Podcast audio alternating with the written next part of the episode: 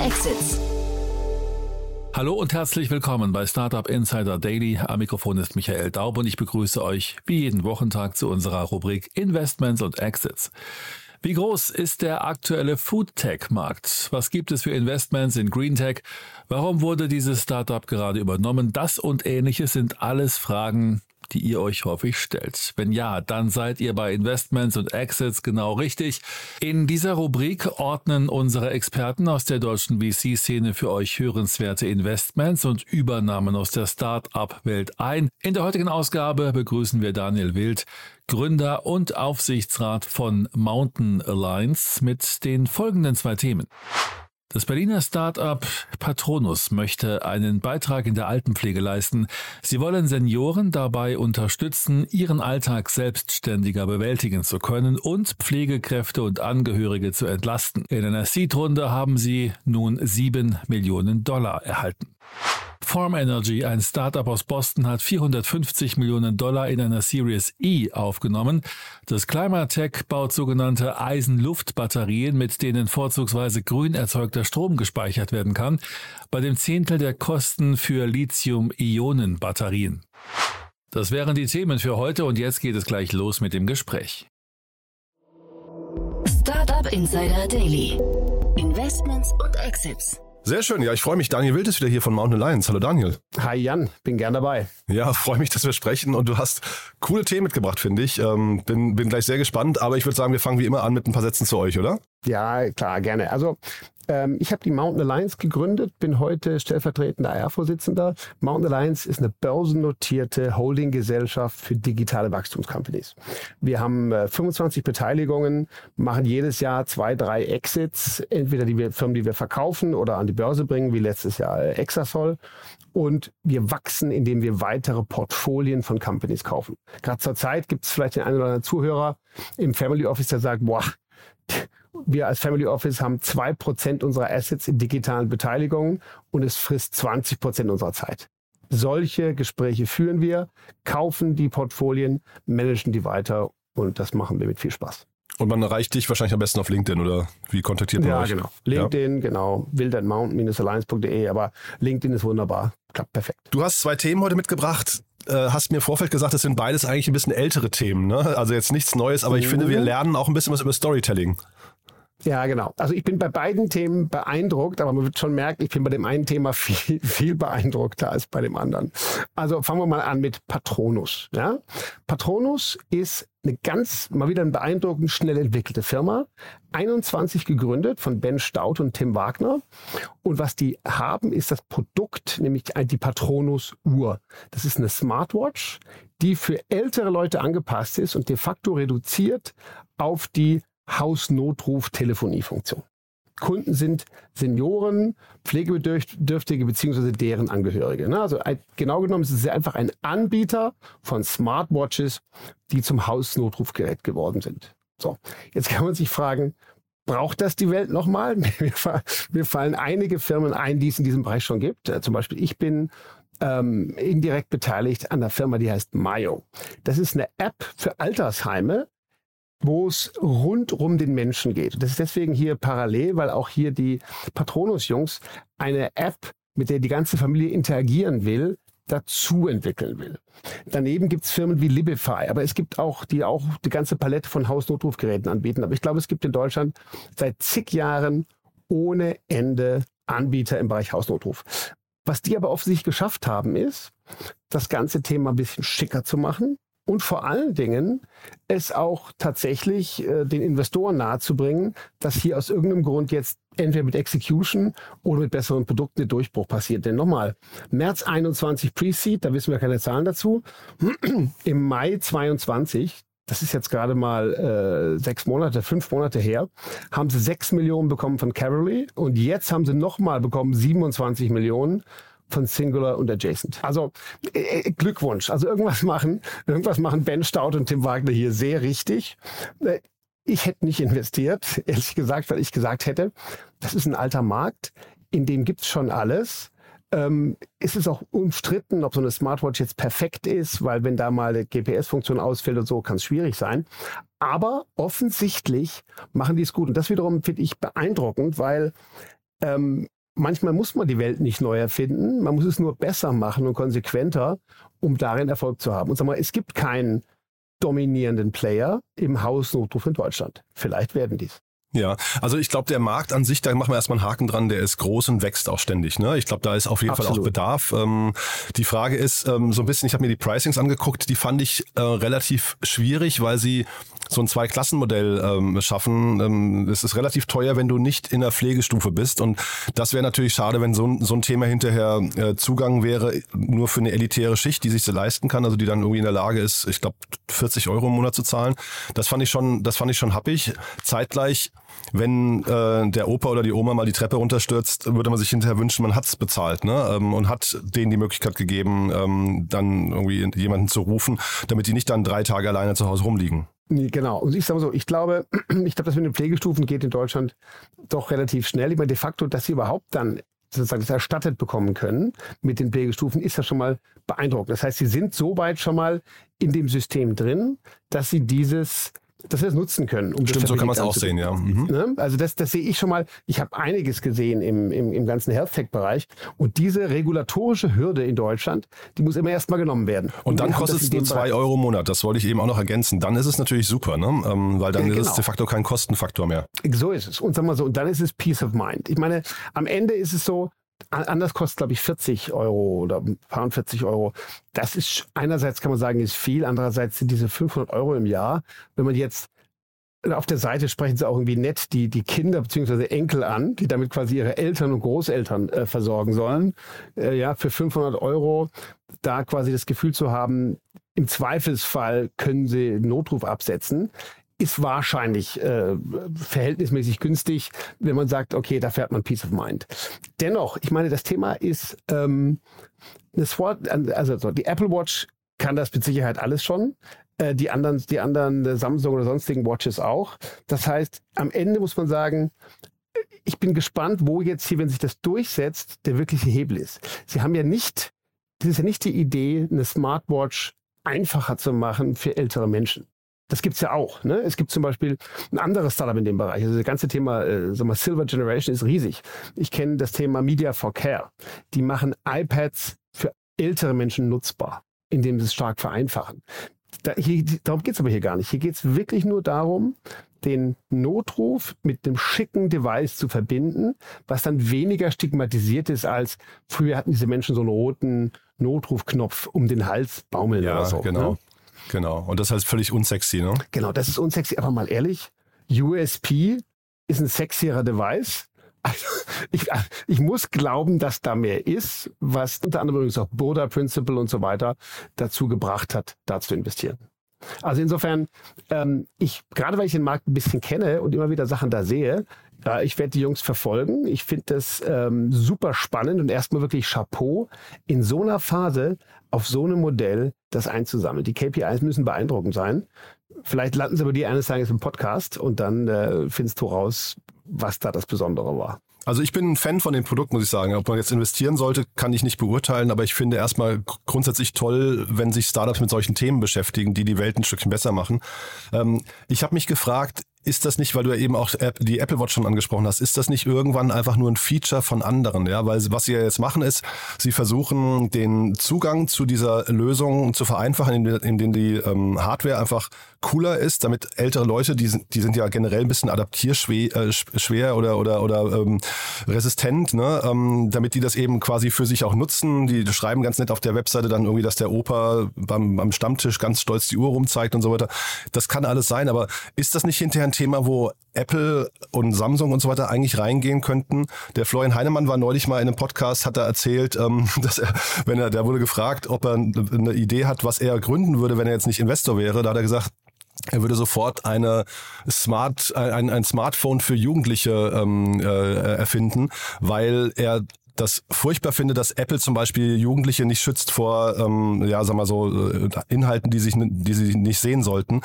Ist das nicht eigentlich für Apple hinterher wichtig, dass die vielleicht mal diversifizieren und sagen, es gibt was für die Jugend und was für die Alten? Ja, das, das kann gut sein. Und ich glaube tatsächlich, dass es für die relativ einfach ist, das irgendwann zu machen. Genau. Die Frage ist, ist das dann für die groß genug und passt das dann zum Apple-Image, dass, dass das Ding eben auch einen Hausnotruf integriert hat oder so? Aber wenn man sieht, was jetzt alles in den neuen Apple Watch an Gesundheitsfeatures drin ist, dann scheint das ein sehr einfacher Schritt. Und nochmal, das ist ja auch nicht, die bauen ja auch keine Callcenter auf, sondern da gibt es in Deutschland Anbieter diese Anbieter, in die plackt man sich rein und die sind eben dann auch am Telefon da für, für diese Zwecke. Johanniter und wie sie alle heißen. Das heißt, ähm, da muss man jetzt auch nicht die Welt da in dem Bereich neu erfinden, sondern es sind einfach Services, die zusammengebaut werden. Und das sehe ich genauso. Also ich glaube, die Frage ist, wie kriegt man hier einen verteidigbaren Wettbewerbsvorteil dauerhaft aufgebaut? Und das sehe ich von außen noch nicht. Kann aber gut sein, dass sie da irgendwas haben. In einem Markt, also deswegen vielleicht nochmal ganz kurz, wir haben ja hier über Amazon auch schon gesprochen. Also Amazon und Apple bewegen sich ja beide gerade massiv in den Healthcare-Bereich rein von verschiedenen Seiten. Und da könnte natürlich so ein Patronus auch irgendwann mal unter die Räder geraten, ne? Genau. Wenn sie, wenn sie super gut machen, haben sie viele Kunden und werden ja. vielleicht gekauft. Mhm. Ähm, also die, die, die, sagen wir mal, die finanziellen Mittel, um jetzt dann richtig Gas zu geben, die haben sie. Aber ich sehe eben wirklich die, ja, die Differenzierbarkeit sehe ich da aktuell noch nicht. Ähm, auch wenn sie jetzt ihre eigene Watch weiter differenzieren und so, das, daran wird es nicht liegen. Vielleicht haben sie eher einen Weg gefunden, schneller an mehr Kunden zu kommen und das an sich ist natürlich auch was wert. Mhm. Also super spannend. Ich finde es trotzdem, wie gesagt, ein tolles Thema und wir laden die auf jeden Fall mal ein. Gerade nach der Runde jetzt hier, die haben bestimmt viel zu erzählen. Du hast, Absolut. Ein, du hast ein zweites Thema mitgebracht, das ist auch mega, also du, ich glaube sogar, du findest es noch spannender, ne? Äh, ich finde es viel spannender, weil es ist endlich mal ähm, eine Finanzierungsrunde, die fett ist, in einem Thema, was super wichtig ist und sich offensichtlich einem Punkt nähert, wo du mit viel Geld jetzt auch wirklich schon aus der, sagen wir, aus der Laborumgebung rauskommst. Hier geht es um Batterien und zwar um eine Firma, die heißt Form Energy aus der Nähe von Boston in den USA und die machen sogenannte Iron Air Batterien, also Eisen-Luft-Batterien. Das sind Batteriezellen, die sind nicht mit Lithium oder anderen teuren Sachen gefüllt, sondern die sind gefüllt mit kleinen Eisenkügelchen. Und diese Eisenkügelchen verrosten, indem sie Sauerstoff, wie ganz normal Eisen eben rostet, aus der Luft ziehen, aus der Luft von draußen. Und die dann wiederum durch Sauerstoffentzug entrostet werden. Das gibt's seit den 70er Jahren. Also Eisenluftbatterien, die, die gibt's seit den 70er Jahren, diese Theorie. Es hat in der Vergangenheit nicht gut genug funktioniert und da scheinen jetzt die Jungs aus Boston sehr, sehr viel weitergekommen zu sein und sagen, dass sie jetzt, und dafür haben sie 450 Millionen eingesammelt in der Series E. Also super irre. Und ja, und das, das Spannende ist, hier sind also unfassbar viele Investoren dabei, viele, die man kennt, aber vor allen Dingen auch ähm, Breakthrough Energy Ventures. Und dahinter steht Bill Gates und Jeff Bezos und andere, die eben sich um, um Umwelttechnologie oder, oder auch eben Energiethemen äh, bedeutend investiert. Und ArcelorMittal, größter Stahlkonzern der Welt. Warum macht der mit? Weil damit diese Batterien funktionieren, brauchst du nur Dinge, die ganz einfach vorhanden sind. Eisen, ja, und ArcelorMittal ist Spezialist im Bereich weltweite Eisentransport, äh, Lieferketten, äh, Lieferketten, Stahlerzeugung und so weiter. Eisen, Wasser, Luft, also Sauerstoff. Und das ist natürlich bestechend. Und was die machen aktuell, also man sieht, dass die sozusagen, die haben keine öffentlichen Daten. Man kann, man kann über die noch keine öffentlichen Daten nachlesen. Das, ich habe echt versucht, da zu sehen, ob die Studie veröffentlicht haben. Nein. Sondern aber offensichtlich, nachdem das hier jetzt Series äh, E war, vorher Series D, vor einem Jahr auch schon 240 Millionen von ArcelorMittal reingeflossen sind, die scheinen den Durchbruch geschafft zu haben und bauen jetzt mit dieser Finanzierungsrunde die erste große Batteriezellenanlage auf, die signifikant Energie speichern kann, und zwar für zehn Tage lang. Und das ist ein absoluter Durchbruch. Also in Deutschland können wir zurzeit unsere erneuerbaren Energien, von denen wir inzwischen ziemlich viel haben, können wir für acht Minuten speichern.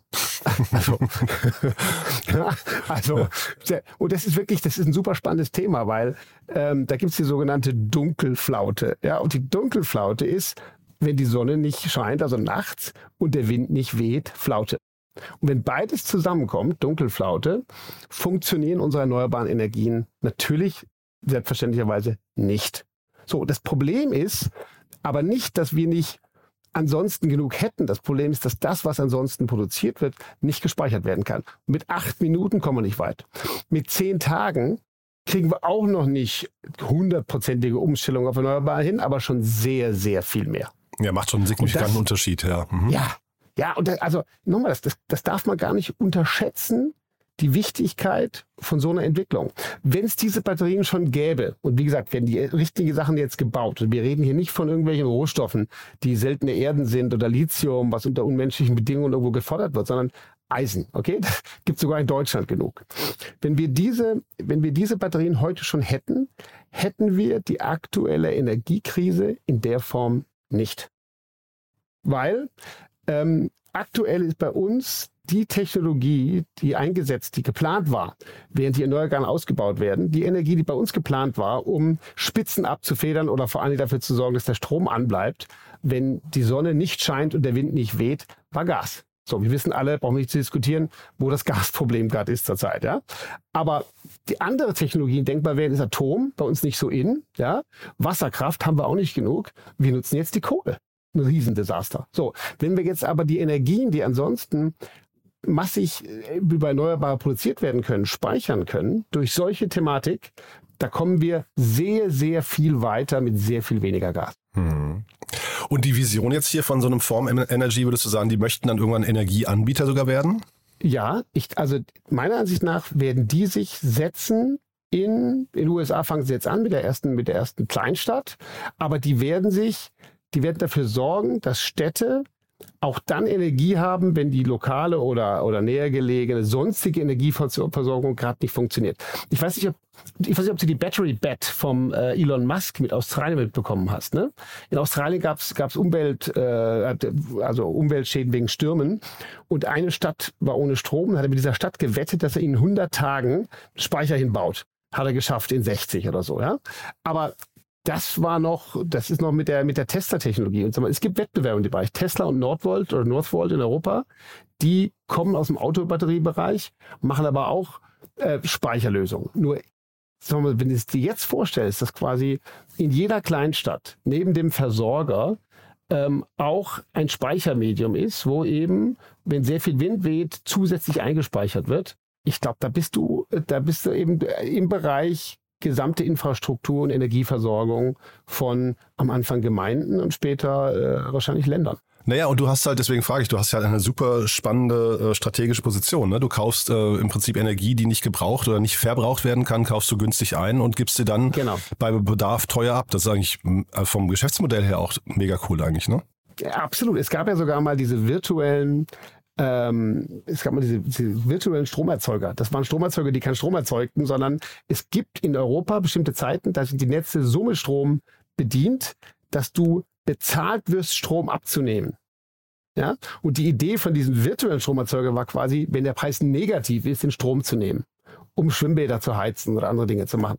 Ähm, das ist, äh, hat sich alles als nicht tragfähig herausgestellt. Äh, Aber wenn man das hier sieht, genau das funktioniert. Also ob man jetzt einen negativen Preis bekommen wird zu bestimmten Zeitpunkt, super. Aber es reicht ja schon, wenn man in Zeiten, wo der Strom günstig ist, weil die Sonne scheint und Wind weht, äh, speichert und dann nachts abgibt.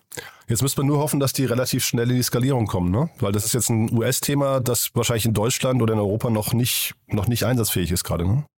Nee, richtig, nur, also hier sind wirklich Thema SEC, hier der, der Singapurer Fonds und so weiter sind auch dabei. Also hier sind so viele große Player dabei, dass ich, und, und vor allem ist es so viel Geld mit 450 Millionen. Hier geht es ganz konkret darum, dass als marktreifes Produkt aufzustellen mit den zehn Tagen und dann zu kommerzialisieren. Also darum ist, und darum ist es interessant. Ich meine, wenn die in der Technologie jetzt in irgendeinem Labor ein bisschen mehr gelungen wäre, würde ich sagen, na super. Aber das hier ist jetzt konkret. Wie, wie schnell wird so ein Ding in Deutschland stehen?